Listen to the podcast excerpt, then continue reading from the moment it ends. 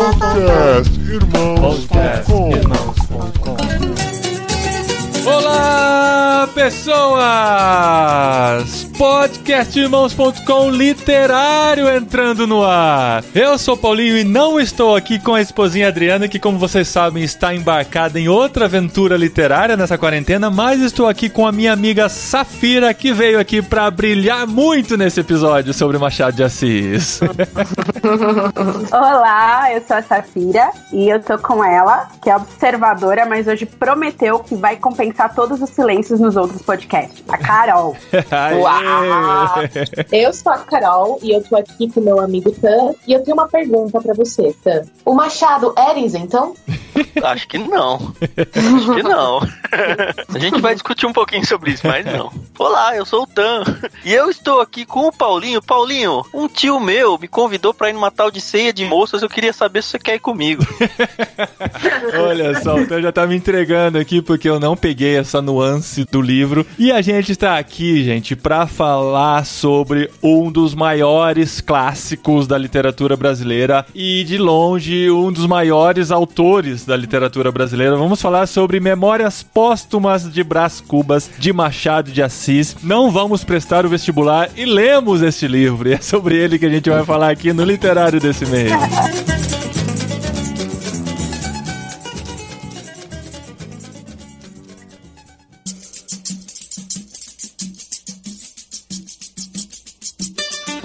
Gente, revisitar esse livro foi uma experiência incrível pra mim. Eu me senti como se eu tivesse achado aquela nota de 50 reais numa calça antiga guardada dentro do guarda-roupa, que estava comigo o tempo todo e eu não tinha dado bola pra ela. Porque ler Machado de Assis depois de adulto, depois de muito mais maduro e sem a responsabilidade de fazer uma prova depois ou prestar vestibular, é uma experiência completamente diferente. Sim, sim. Eu acho que a gente não tem maturidade na adolescência pra encarar o Machado. Né? Precisa ser muito fora da caixinha pra encarar e falar, nossa, que autor fantástico ele a é. gente não tem nem vocabulário, né, na verdade, pra isso. Exato. E assim, eu tive outra experiência de ler esse livro nessa fase, porque eu pude ler no Kindle. E o Kindle, a gente faz a propaganda aqui e arruma vários inimigos, né, amantes do livro impresso, mas você poder ler no Kindle e clicar em cima da palavra e descobrir o significado é uma experiência completamente diferente também, né? O nosso vocabulário já amplia bastante. Ainda assim passou batido ceia de moças, né, ô Paulinho? Então, passou batido ceia de moças, isso é verdade. E passou batido também que Marcela cobrava pelo,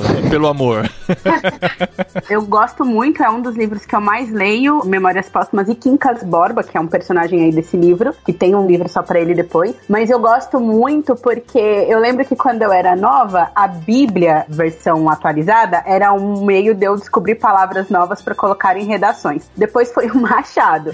E aí eu comecei a ter esse costume de revisitá-lo por causa das palavras que eram novas, aumenta vocabulário. Mas quando eu cresci, aí toda essa maturidade, essa aquisição de vocabulário que o Tan falou, me traz uma outra visão do espetáculo que ele faz numa obra que eu não conseguiria ver quando aluna pré-vestibulanda. E eu imagino que os meus alunos tenham essa mesma visão. Mas é muito impactante, inclusive com quem eu sou, né? Com quem eu gosto de me tornar. Esse livro confronta muita coisa. Eu acho que essa era a intenção do Machado. Mas eu só fui descobrir isso depois de ler muitas vezes e adulta, né? Eu confesso que a minha experiência ela foi também assim bem parecida. Eu li na época da faculdade, isso já faz mais de 10 anos, e é diferente quando você lê uma coisa por obrigação, né? Então a gente estava lendo as escolas literárias, e aí óbvio que Machado é obrigatório, né? Mas quando eu li essa última semana que eu peguei para ler esse livro, como a minha visão de mundo, ela fez com que eu entendesse um outro livro. Para mim foi um livro totalmente diferente que eu li 10 anos atrás e agora. Então, eu acho que isso é bem legal, porque apesar da escrita do Machado ser teoricamente mais difícil, mais robuscada, foi tão enriquecedora, sabe? Valeu muito essa leitura, principalmente nesse cenário atual, né, que a gente está discutindo muito sobre o racismo, principalmente depois dos acontecimentos lá nos Estados Unidos, né? Então, valeu demais ler depois de tudo que eu já vivi vivi nesses últimos anos. Para os ouvintes que não sabem, né? A Carol é formada em letras e a Safira, que está aqui com a gente, também é formada em letras, fez uma especialização em Machado de Assis e agora está fazendo mestrado em literatura brasileira. Então eu e o Tan aqui estamos só para passar a nossa impressão e deixar elas brilharem. Não, não. Eu formo letras quando eu desenho assim. Ah, Formo tá. letras.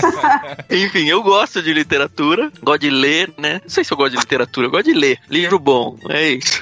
Aham. E eu descobri que eu não tinha lido esse livro no ensino médio, porque assim, eu não sabia absolutamente nada, então muito provavelmente eu li algum resumo ou alguma coisa, ou não caiu na prova na época do meu vestibular, não me lembro. Eu lembro do Dom Casmurro bastante. Então pra mim foi a primeira experiência de realmente ler. Com certeza essa história de que ah, você lê sem a obrigação de ter uma prova é, é muito diferente é, o approach que se dá pro livro. Eu confesso que o começo do livro não me pegou, não sei porquê, mas assim, da- um pouco menos da metade pra frente, aí é difícil de largar. Bem difícil, você começa a realmente se envolver com os personagens. Pra quem escuta o podcast lá do Ictus, vai ouvir muitas e muitas palavras no nosso dicionário vindas desse livro aí, porque realmente o vocabulário dele é fantástico. E o que me faz perguntar uma coisa interessante, e aí talvez a Safira saiba responder isso. Nós, assim, nós que eu digo, é, a nossa geração, ela emburreceu, eruditamente falando, ou o Machado que já estava à frente do seu tempo, ou ele era muito erudito e conseguia usar as palavras com tanta elegância assim, que não era comum no meio normal das pessoas da sua época. Ó, ele não é o mais erudito do período dele, porque ele tem uma relação com a linguagem de passar o sentimento pro leitor. Então, ele quer muito que o leitor sinta aquilo que ele tá lendo. Então, ele vai fazer algumas experimentações linguísticas e por isso que parece ser um pouco mais difícil. Mas eu acho que a nossa geração, por ter perdido muito o hábito da leitura, ela reduziu o vocabulário. E aí, quando a gente tem esse acesso tão grande de filmes e séries, a gente tem uma redução ainda maior, porque a linguagem que é posta num vídeo, ela é bem mais simplificada do que uma linguagem de livro, né? Inclusive, tem muita gente que assistiu o filme do Memórias Póstumas, que foi feito aí, acho que em 2001, não sei, e tem dificuldade com o filme, mas é porque a nossa geração tem perdido esse hábito de ler coisas antigas e o português ele foi com o tempo se modificando, se simplificando e aí encontrar palavras como as do Machado dá uma dificuldade mesmo. Mas ele não era o mais erudito, é que ele é um cara que inicia experimentações linguísticas quando ele produz aí Memórias Póstumas, Dom Casmurro e Quincas Borba, né? E aí no Memórias Póstumas, por ser o primeiro, ele exagera na questão de experimentar formações e palavras, né? E não é só o vocabulário, né, Safira? É, é toda a forma de raciocínio dele, a maneira dele apresentar o texto e dele montar a lógica, né? É aquela lógica invertida, é aquela coisa que dá uns rodeios e que abre parênteses gigantes e que volta depois. Então não é uma leitura fácil. Não. Eu li Memórias Póstumas, terminei com aquela sensação, nossa, eu não queria que esse livro terminasse, daí eu falei, nossa, tem muita coisa do Machado de Assis pra continuar. Até falei com a Safira na época, eu falei, vou pegar Dom Casmurro, engatei na sequência, li Dom Casmurro, correndo o risco de confundir as duas histórias, porque tem muitos pontos parecidos. Mas paralelamente eu estava lendo Hobbit, que a gente fez aquele episódio sobre literatura fantástica e tal, eu tentei alternar entre um livro mais rebuscado e um livro de escrita mais simples. E comparando os dois, como o Hobbit foi escrito para crianças e tem um Aham. linguajar muito mais simples, o Hobbit é muito mais linear, a história é contada de uma maneira muito contínua, com palavras bem mais simples e tal. Então dá pra entender quem pega um livro como Machado de Assis e fala, nossa, é muito complicado, eu não consigo me conectar com a história, porque isso realmente vai acontecer e vai depender de pessoa pra pessoa, de como a pessoa está disposta a entrar nesse universo, nessa maneira, com esse linguajar.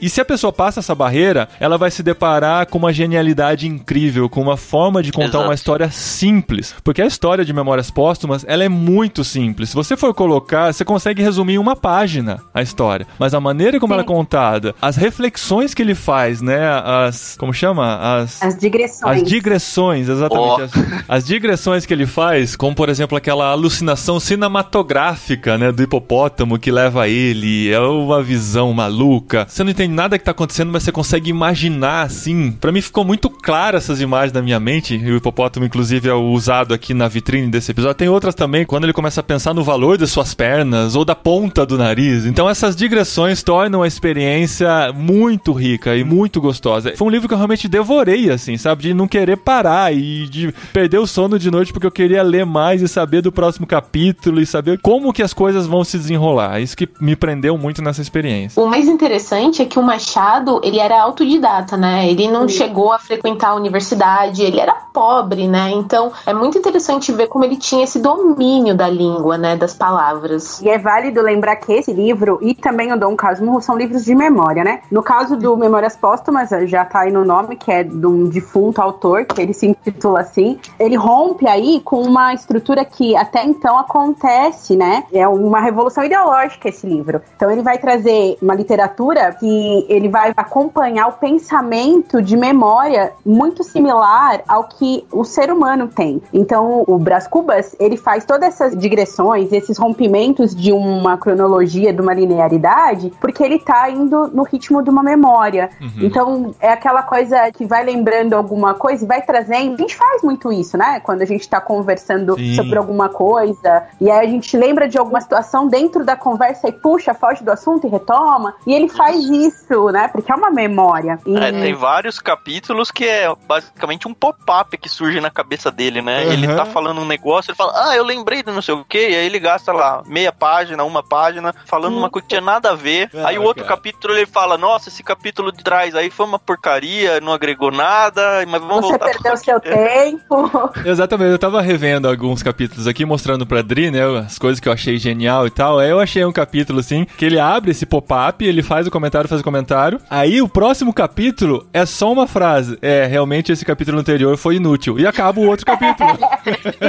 e acaba aqui. Sem Então contar tá, os gente. capítulos que são reticências, né? Reticências, vazios. Sim. né? Aí foi muito legal. Eu falei pro Lucas de 10 anos, eu falei, ó, Lucas, quando você for fazer uma redação, faz uma redação dessa. Se a professora reclamar, você fala, ah, até o Machado fez isso daqui, professor.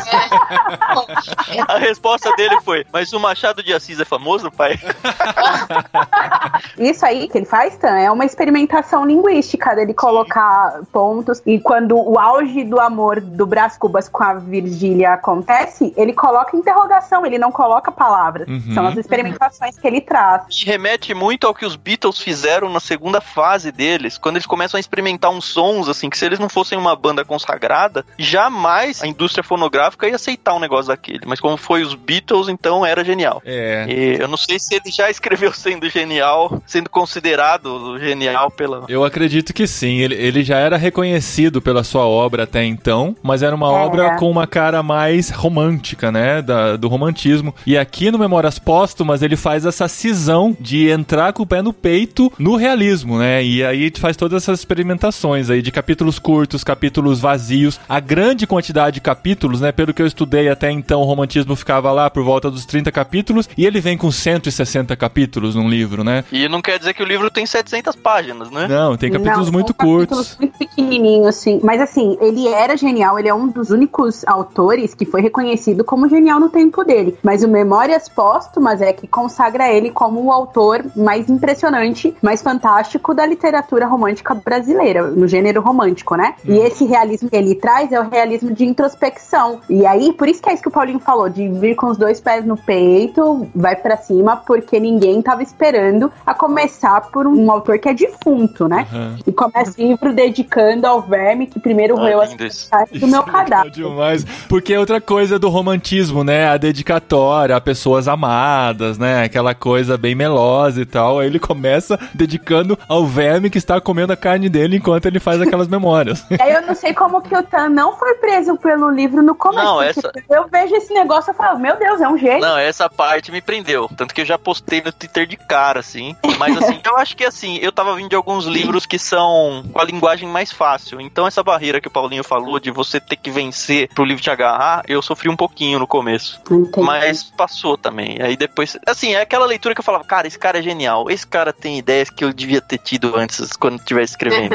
Mas não quer dizer que eu tava empolgado com a história, entendeu? É porque a história também em si, ela não é o forte, né? O forte é a forma que o personagem se vê na situação, como ele Isso. lida com isso e as reflexões que ele vai trazendo. A história é o que o Paulinho falou, em uma página você resume, mas as reflexões que ele traz enquanto ele passa pela história e descomprometido com qualquer tipo de julgamento, porque ele morreu, ele tá acima do bem e E do ele mal fala agora. isso várias vezes, né? É, ele não tem Agora, compromisso com mais eu não devo nada pra ninguém. Exatamente. Fala o que eu bem entender. É, e quando a Carol fala, né, sobre ele ser isentão, é porque existe uma polêmica sobre isso por ele ser uma pessoa negra que cresceu numa sociedade racista, né, uma sociedade ainda que vivia o final da escravidão, escravocrata, tinha todos esses reflexos lá e tal, e ele não tratar sobre esses assuntos. Mas a genialidade dele é tão grande que quando ele se coloca no papel de um aristocrata, né, de alguém da alta sociedade que não trabalhava, por isso nasceu num berço de ouro e tal, que não tinha muita influência na sociedade, mas tinha dinheiro e conseguia viver bem naquilo. Quando ele se coloca como personagem, porque é o, o defunto autor é o Brás Cubas que está narrando a sua própria história. E ele falando da vida dele, ele fala com todos os mimos que ele recebia, com a vida fácil que ele tinha, né? E assim, ele colocando toda essa parte podre que ele não percebe que é podre. Isso que é mais engraçado, porque nós, como leitores mais críticos, a gente percebe que é uma realidade podre, uma realidade deteriorada, uma realidade sem significado, mas ele tá dentro daquilo e ele está tentando enxergar significado naquilo e vivendo na maneira como ele enxergava a sociedade na época. E dentro disso está toda a crítica. Aí que tá a sutileza, né? E se uhum. você não tiver ligado, você perde essas nuances. Você começa até a pensar como o personagem e até defendê-lo em alguns momentos. É, então, mas você não pode assumir o autor como personagem. Isso é um erro bem comum em qualquer pessoa que escreve. O que o personagem pensa não precisa ser aquilo que o autor pensa, nem aquilo que o autor defende. Então a gente tem aqui um autor negro e um protagonista na história branco. Então o fato do protagonista não comprar brigas aí dentro de um contexto de escravidão, ou pró ou contra, não quer dizer que isso seja a opinião do Machado. Pelo menos é que eu penso isso. Sim, mas ele está inserido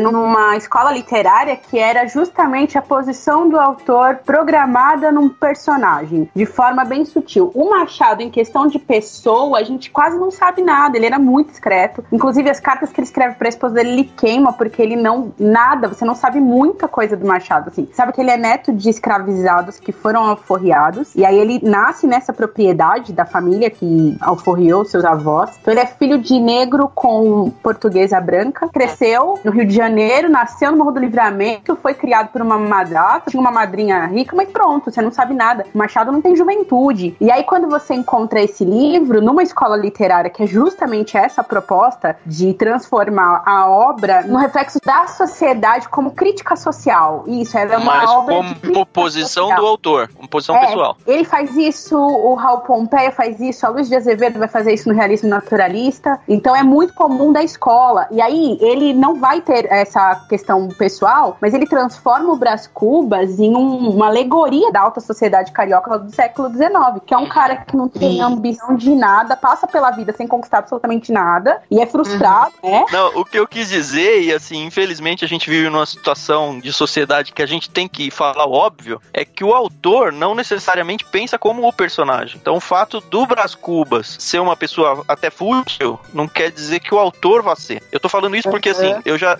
Óbvio que eu tô muito longe de me comparar aos autores aí que foram ditos, mas, assim, eu tenho textos, contos meus, que falam de um personagem que cometeu adultério, sabe? Tem gente que uhum. acha que é autobiográfica a coisa. Cara, não tem nada a ver uma coisa com a outra, sabe? Ah, não, ah você sim. pensa isso, porque eu fiz o personagem pensar uma coisa, então as pessoas jogam isso como se fosse o pensamento do autor. Não é isso. É, não é autobiográfico de que o Brás Cubas é um reflexo do Machado, mas é o Brás isso. Cubas é um reflexo de como o Machado via a sociedade, entendeu? Então isso, ele coloca sim. todo mundo num personagem só. É, então, com essa crítica feita, focando a burguesia por dentro, o Machado parte desse ponto de vista mais psicológico, em que ele consegue, que ele consegue, af... nossa, tá faltando vocabulário para mim, ó, só porque a gente tá falando de vocabulário.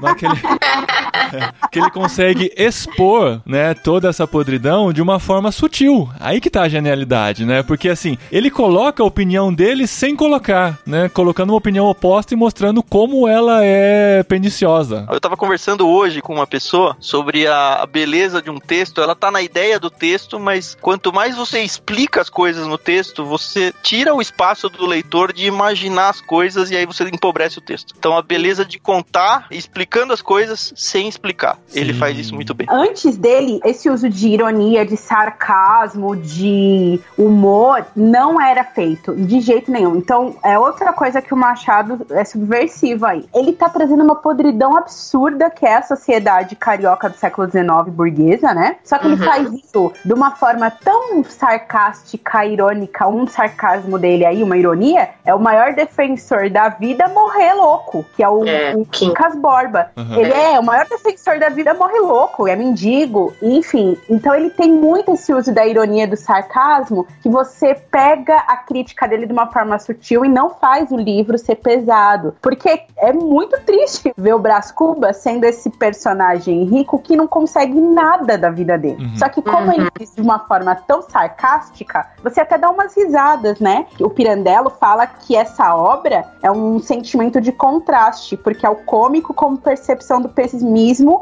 e da desesperança na humanidade. E o Machado tem muita desesperança na humanidade. Para ele, a humanidade não deu certo. Isso no século XIX. Se ele visse hoje, Mas sabe o que Isso- que eu acho? As pessoas elas acabam não sabendo ler, interpretar o Machado. Eu não sei se isso é uma culpa do nosso sistema educacional, não sei. Mas essas ironias, esse sarcasmo, ele é percebido, eu acho que depois que você já tem uma certa maturidade. sim. Então, eu acho que é por isso que a gente não consegue interpretar o Machado da forma correta, sabe? Isso que a Safira falou é bem claro no último capítulo, que eu acho que não é um- nenhum spoiler, até porque não, não encerra uma história, assim. É o capítulo negativo. Uhum. É, ele chama das negativas, que é meio a conclusão dele, né? Ele Uhum. fala esse capítulo é tudo de negativas. Não alcancei a celebridade do impasto, não fui ministro, não fui califa, não conheci o casamento. E aí ele encerra com a frase que é, se você procurar na internet citação de Machado, vai aparecer essa com certeza, né? Não tive filhos, não transmitia nenhuma criatura o legado da nossa miséria. Então é, é das negativas mesmo, né? Aham. Tipo, vivi, vivi, vivi e não fiz nada da minha vida. Basicamente Mas foi isso. também não compartilhei um legado posterior de mim, né? Isso, Uhum. Sabe que esse livro é considerado um pessimismo à lá Eclesiastes? Comparam É. o pessimismo do Brás É, Cubas ao do Salomão. É, porque eu acho que a força da obra, ela tá justamente nessas não realizações, né? Porque a gente fica nessa, não, é um livro que não acontece nada. Ele tenta, tenta, tenta e não acontece nada. Mas a gente fica sempre na espera de que alguma coisa vai acontecer. Que o desenlace que a narrativa tá prometendo vai acontecer. Só que no fim, o que a gente acaba vendo é que o que fica de fato é esse vazio da existência dele, Hum. né? Que é o que é a lição que a gente pode tirar disso, né? De uma pessoa que correu atrás do vento, como Salomão fala lá em Eclesiastes. Isso. O Machado, ele coloca aí no Brás Cubas a encarnação de um homem burguês que não tem nenhum objetivo, nenhuma conquista efetiva, e ele é totalmente contraditório, é isso que ele quer trazer, né? Por isso que é esse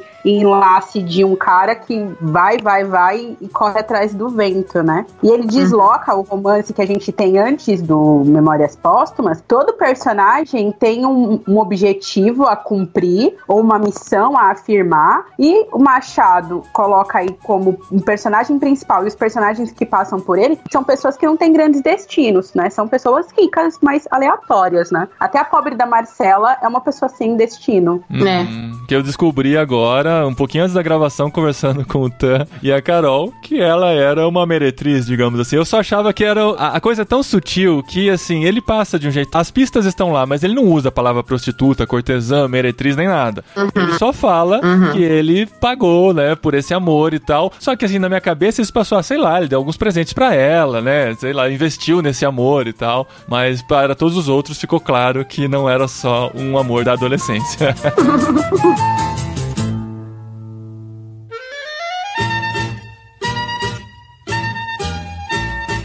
Agora a pergunta, assim, por que a gente colocou um livro desse num podcast de cristãos e por que vocês diriam que um cristão deveria ler esse livro? Acho que é uma boa pergunta pra gente pensar aqui. Cara, muito boa, muito boa. Eu vou partir pro lado mais do engajamento que, o, que a escola que o Machado tá inserido, que é o realismo, que eles começam a perceber que a literatura era uma boa forma de dar voz para aqueles que não tinham. E ele faz isso. É que o Machado é ácido, né? Então, a diferença dele para Luiz de Azevedo, por exemplo, é que ele vai fazer essa crítica de uma forma ácida e sarcástica. Só que ele vai apresentar toda essa crítica à burguesia, de mostrar pessoas que são vazias, fúteis, não têm um destino grandioso, mas têm uma forma de tratar o outro com arrogância. Ele, quando criança, fazia um escravo lá de cavalo, quebrou a cabeça de uma outra escrava porque negou a ter doce. Esse livro, ele foi foi publicado como folhetim, né? Então era numa revista chamada Revista Brasileira e ficou de março a dezembro de 1890 sendo publicado semanalmente. Então as pessoas liam isso e de alguma forma elas se encontravam com o seu lado ruim na leitura de Machado. Ele faz isso com a gente quando a gente tem essa maturidade de perceber aí as ironias, de perceber toda a crítica que ele vai trazendo para o ser humano, porque o Machado de Assis ele acredita numa, numa sociedade que não tem solução, uma sociedade corrompida, e ele apresenta isso. Então é um confronto com o seu eu, esse livro, com as suas mazelas, e o narrador ele tem essa postura de ficar observando todas as falhas humanas. Então ele é pedante até por causa disso, porque ele não perde nenhuma falha e ele quer apresentar isso. E aí quando a gente tem esse encontro com esse nosso eu, isso vai trazer muita luz ao que o evangelho faz com a gente. Quanto mais a gente lê e se entende como ser humano, a gente percebe que nós somos pecadores, estamos distantes da santidade que precisaríamos para chegar até Deus. E o Machado não apresenta um salvador que vai resolver a sociedade. Ele só mostra uma sociedade que precisa ser resolvida, que não tem mais motivo para continuar, né? Ele é muito desanimado com a sociedade nesse livro. Mas a gente trazendo isso para nossa cosmovisão cristã, a gente vai perceber isso, né? Que a gente tem esse mesmo olhar sobre nós mesmos, só que temos um salvador, né? O que a sociedade não tinha na obra, nós temos. Mas é muito importante a gente ver quanto o ser humano precisa ser ajustado e esse livro vai trazer isso, assim, essa reflexão sobre nós de uma forma um pouco diferente do que a Bíblia traria, por exemplo. É isso, o livro traz o problema, não traz a solução, mas é importante a gente conhecer bem o problema. Sabe, Marcos, é, um bairro que eu moro chama Brás Cubas, por causa desse que legal. Ai, que legal. É, e aí eu descobri, eu tava no Fundamental, aqui eu moro em Mogi das Cruzes, né? Que é uma cidade metropolitana de São Paulo. E aí eu estudava na escola municipal daqui e uma vez foram falar do bairro, né? De Brás Cubas, e eu achava que tinha a ver alguma coisa com os caras que vieram iniciar a cidade. Mas aí falaram, não, esse nome é homenagem a um livro do Machado de Assis. Aí eu fui estudar em São Paulo depois, muito grande, eu conheci o livro e falei, é, esse é o livro que deu nome pro meu bairro. Eu me senti muito orgulhosa de morar num bairro. Que É legal. homenagem a memórias póstumas de Brás Que legal. Eu E morava na tem rua né? Graciliano Ramos, atrás da rua Raul Pompeia, olha que legal. Olha só. E o fato do livro ter sido traduzido para o inglês agora, né? Uma nova versão e ter esgotado no primeiro dia foi bem simbólico também, né? Nessa fase aqui. Cara, de... eu me pergunto como foi a tradução de um vocabulário desse pro inglês. Porque assim, o inglês, ele pensando em língua, em vocabulário, ele é muito mais pobre, pelo menos o inglês atual, do que a língua portuguesa, né? A É. questão é se os tradutores conseguiram transpassar essa beleza do livro. Tomara que tenha. Foi bem razoável. Dá pra baixar a amostra, viu, Tan? No Kindle. Eu achei Ah, a versão mas aí lá. quem falou que o meu inglês é capaz de descobrir essa informação? Esse livro, ele tá ganhando de novo um espaço muito grande, Memórias Póstumas. Não só por causa do vestibular, mas como uma questão da genialidade do Machado nessa obra, né? Ele tá ganhando. Inclusive, recentemente fizeram um, um livro em quadrinhos, mostrei até pro Paulinho, que os filhos dele logo, logo podem ter acesso ao livro, porque fizeram em quadrinhos. Tem uma editora que fez uma versão mais leve no linguajar, sem perder a genialidade do Machado, mas tem algumas palavras que estão em desuso, que podem ser substituídas tranquilamente por palavras em uso. E aí tem essa versão que é mais leve de se ler. Aí teve essa tradução para o inglês. E aí os estadunidenses, ao se deparar com essa obra, ficaram estarrecidos de como eles não conheciam o Machado de Assis. Como assim? Por tantos anos esse cara esteve aí no mundo e nós não tivemos acesso. E aí eles estão enlouquecidos para conhecer as outras obras dele. Bom, tomara que Por causa- encontrem outros autores, né? E a gente acabe com essa síndrome de vira-lata brasileira de que só coisa externa que vale. né? A gente tem Machado de Assis, cara. Quem é igual Machado de Assis? Não tem, né? É, Quem é Camões na fila do pão?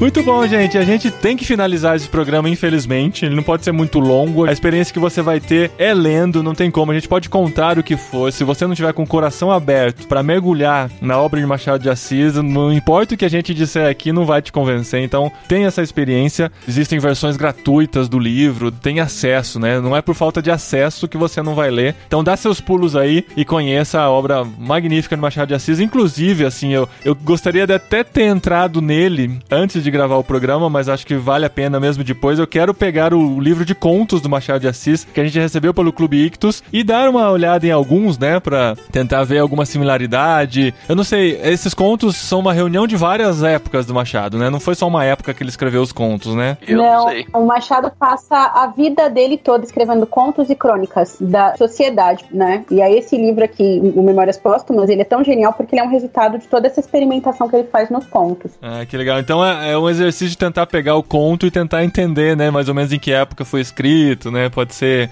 bem interessante essa análise também. Então eu quero pegar esses contos, dar uma lida em alguns, acho que vai ser uma experiência bem legal. Mas a gente tá aqui para decidir qual é o livro do mês que vamos ler no literário. E foi uma tarefa difícil tentar chegar num consenso, eu diria aqui.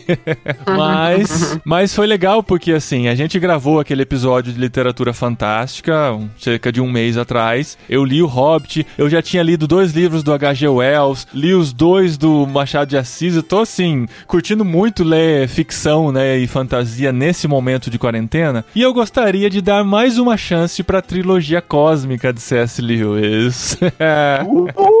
Porque nós recebemos aqui no fim do ano, né, a trilogia cósmica pelo Clube Ictus. Fim do ano nada, faz muito tempo. Fim do ano anterior, né? Começo de 2019, a gente recebeu a trilogia cósmica, fizemos sobre o primeiro livro, Além do Planeta Silencioso, e o Lucas Gonçalves, que estava aqui com a gente no episódio de literatura fantástica, falou muito bem, principalmente do segundo livro, o Perelandra. Então nós vamos ler neste mês o Perelandra, segundo livro da trilogia cósmica do C.S. Lewis. E eu fiz uma coisa dessa vez que eu não tinha feito nenhuma das outras gravações, que foi entrar em contato com a editora para tentar um desconto para os nossos ouvintes. E nós conseguimos, olha aí. Teremos 30% de desconto na versão Kindle. Então, se você usar o cupom IRMãos30, ela me passou o cupom com tudo maiúsculo e sem o tio. Então, usa assim para ter certeza que vai conseguir o desconto. Lá na Kindle Store, usando o cupom IRMãos30, você consegue 30% na versão e-book da HarperCollins Thomas Nelson Brasil. E esse desconto vale para cada um dos livros da trilogia cósmica individualmente. O link tá no post, é só clicar, vai direto pro livro, ou você escolhe os três livros, coloca na sua cesta de compras, ou só o livro que você quiser comprar, coloca o cupom IRMãos30 e você consegue os 30% de desconto. Então aí é uma forma de você ser incentivado a ler com a gente nesse mês também aí o livro do C.S. Lewis. Mas é bom mesmo. Eu não concluí ele. Eu falei pro Paulinho aqui. Eu tava lendo ele, aí começou a vir os outros livros do clube, né? A gente tem que ler. E ele ficou no meio e eu falo, putz, preciso retomar, preciso retomar, que tava legal, que tava legal. E que bom que eu vou poder retomar, porque tava legal. Legal, então esse é o livro do mês. Daqui quatro semanas a gente volta pra falar sobre ele. Grandinho também, acho que exige uma dedicação. Só que eu vou ter que fazer uma coisa, gente. O que aconteceu nesse mês passado? Eu comecei a ler o Memórias Póstumas bem no começo. Quando a gente gravou o episódio anterior, já tinha começado e eu terminei em uma semana. Aí passou um tempão. Aí eu li outro livro do Machado, li o Hobbit. E eu, hoje eu tive que relembrar o livro pra poder gravar. Eu não sei se eu vou ter que deixar esse um pouquinho mais pra ler em cima da hora, como o Tan fez dessa vez. Dessa vez a gente trocou os papéis, né, Tan? Eu li É bem verdade. antes, você terminou no dia. não, terminei ontem, como no dia. Mas assim, ouvintes, leiam com a gente, vai ser uma experiência legal, o segundo livro. Ah, e é importante dizer que o livro faz parte de uma trilogia, mas ele já começa dizendo, você pode ler individualmente, mas Ai, pode mesmo. Eu já comecei a ler. são assim, histórias não- individuais. Você vai perder a apresentação do personagem que foi no primeiro, mas assim, não vai fazer falta, assim, pra você não entender a história. Nenhum, pode ficar bem tranquilo. E se você quer ler o segundo livro sem ler o primeiro, vai lá, ouve o literário do ano passado que a gente falou sobre Além do Planeta Silencioso também. E, gente, sobre o Clube Ictus, você já sabe, se você assinar o Clube Ictus, você recebe na sua casa mensalmente livros selecionados, indicados por peixes grandes. Tem o Clubinho Ictus também, então é só entrar em clubeictus.com.br, o link está no post. E se você usar o código IRMãos, você tem 10% na primeira mensalidade. Não esquece de usar, porque daí o Tan sabe que você está ouvindo o podcast. Tem também o Ictus Podcast que está dentro de irmãos.com, que você pode ouvir em qualquer plataforma de podcast aí. E Tan, eu queria que você falasse pra gente dessa iniciativa que você começou aí do só texto. O que, que é essa parada, Tan? Isso aí. Ah, cara, é aquela vontade de ficar tentando fazer a literatura crescer no Brasil, né? O Ictus começou por causa disso e aí começamos uma nova frente que não tem absolutamente nada a ver com o Clube Ictus. Vocês já sabem que no Ictus a gente manda livros de todos os tipos, mas a gente interage com eles e com óculos cristãos. Esse aqui, na verdade, verdade, é uma frente para a gente incentivar a escrita e a leitura em geral. Qualquer tipo de texto. Então, imagine o só texto sem nenhum viés. Qual que é a ideia? A gente criou uma plataforma, sótexto.com.br, onde a gente vai buscar autores, provavelmente a maioria amadores, né, que gostam de escrever ou contos, ou crônicas, ou memórias, ou poemas. E aí, dentro do site tá tudo explicadinho lá. A ideia é que a pessoa mande pra gente esses contos. A gente aqui vai fazer uma análise dos melhores textos, entrar em contato e falar: ó, legal, você vai poder publicar com a gente aqui. E aí, numa segunda fase que vai começar muito em breve, a gente vai começar a incentivar os leitores dessa plataforma para que eles remunerem os seus autores para que eles sejam incentivados a continuar produzindo cada vez mais. Então é um jeito de você que gosta de escrever, praticar cada vez mais a sua escrita, colocar essa escrita no ar aí e de repente até tirar um dinheiro em cima disso e construir a sua reputação como autor. E a nossa torcida é para que cada um de vocês que for participar aí como um escritor ganhe aí o seu tamanho para conseguir um contrato com alguma editora em algum momento ou alguma coisa por aí. É Ah, isso. Basicamente estamos por aí. Só texto.com.br. Isso, e aí a gente tá no Facebook, Instagram e Twitter. Tem os links, porque a gente não conseguiu, obviamente, o mesmo link para todo mundo, mas no site tem o link para todos eles. Muito bom, gente. Só texto.com.br, clubictus.com.br, irmãos.com e até o mês que vem com mais um livro aqui no Literário. Valeu, gente. Foi bom demais. Valeu.